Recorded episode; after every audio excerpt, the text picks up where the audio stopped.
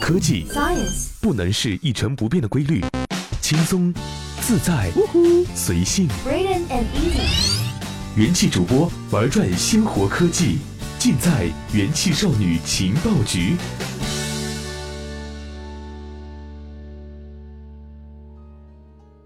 欢迎收听用智商捍卫节操，用情商坚守美貌的元气少女情报局。本节目由喜马拉雅 FM 独家播出。Hello，各位听众老爷，好久不见啦！这个双十一啊，总算是过去了，不知道各位老爷的快递到齐了没有呢？那氪了一大堆游戏的我，显然就没有这个顾虑了。我们玩游戏的哪里都挺好的，就是钱包有点冷。说到这个游戏啊，这几天有一款我特别喜欢的游戏，二零二零正式版就要跟大家见面了。那今天呢，我就来当一回自来水，给大家安利一下这一款我特别喜欢的足球经营模拟类游戏《足球经理》。说到足球经理系列游戏，它可能是技术战术门槛最高的足球经营模拟游戏了。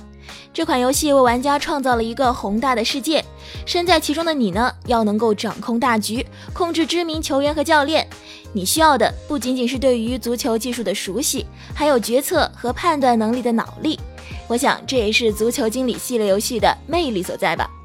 足球经理游戏起源于一九三三年，为什么叫做足球经理呢？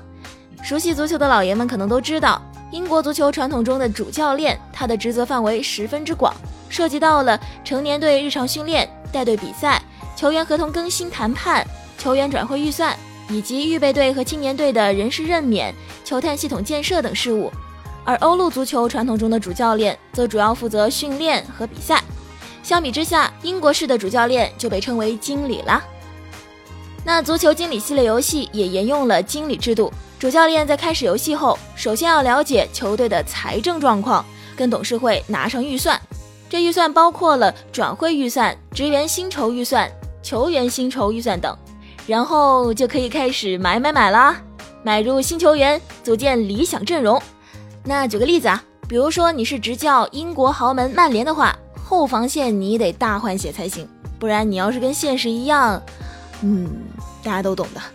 那接下来就是游戏中最难的环节了，战术设计和日常训练。足球经理的战术设计涉及阵型、有球战术、有球无球切换战术、无球战术、定位球、针对对方的战术等等。而训练呢，则包括进攻、防守、控球、体能、力量、速度、技术习惯等众多环节。上面说的那么天花乱坠，其实，哎，教练的本质上就是要抱球员的大腿的。因为不管是游戏还是实战，踢球的是球员而不是教练，球员个人能力永远是第一位的。那我们还是拿曼联来举例子，战术呢肯定是围绕最才华横溢的博格巴来进行的。他是2018年世界杯冠军队法国队的核心，在攻守两端都有极强的统治力。但是因为他是大个子，启动速度和处理后场乱球的速率不如小个子球员，因此能让他发挥能力的最风骚的位置是二前锋。作为前场力量型支点，除了能够拿球支撑，还能够包办盘带突破、射球、传威胁球的功能。因此，首先确定的是需要用可以前顶的三中卫解决后场防守和层次，把它推起到靠前的位置。其次呢是各位置的人手搭配，三中卫天然是中路人多，边路人少，需要摇摆位置的角色来兼顾边路和中路。在具体的操作中呢，在横向上要有能够打边后卫的左脚和右脚中卫来横移填补同侧翼位，要有能够打边中场的中场中路球员，能够打边锋的前锋。在纵向上，三中卫里在拖后位置增加保护后，要从防线顶出一个人来增加中路层次。攻要处理球，守要纵向争夺空间，防守后腰也要有下沉到中路帮助防守的功能，等等等等。那么整套的阵型和战术就是能力强的中卫上顶，层层推进，把靠后的球员逐个往上推，保证进攻人数；把居中的人员逐个往外顶，边路也不吃亏。那么这一整套操作下来，就可以开始一场一场的踢比赛了。很明显，在技战术设置的适合球员发挥能力后，比赛的成绩、队内的气氛、核心球员对于教练的尊敬，都是水到渠成的事情。哎呀，说了这么多，总而言之呢，足球经理就是一款十分烧脑和，嗯，浪费时间的游戏，建议配合护肝片一起食用。不过，游戏终究是活在开发者的思维框架下的，无论你打出的战绩如何，相比于妙趣横生的现实，它似乎的确少了那么一丝刺激。毕竟，现实总是不可捉摸的呀。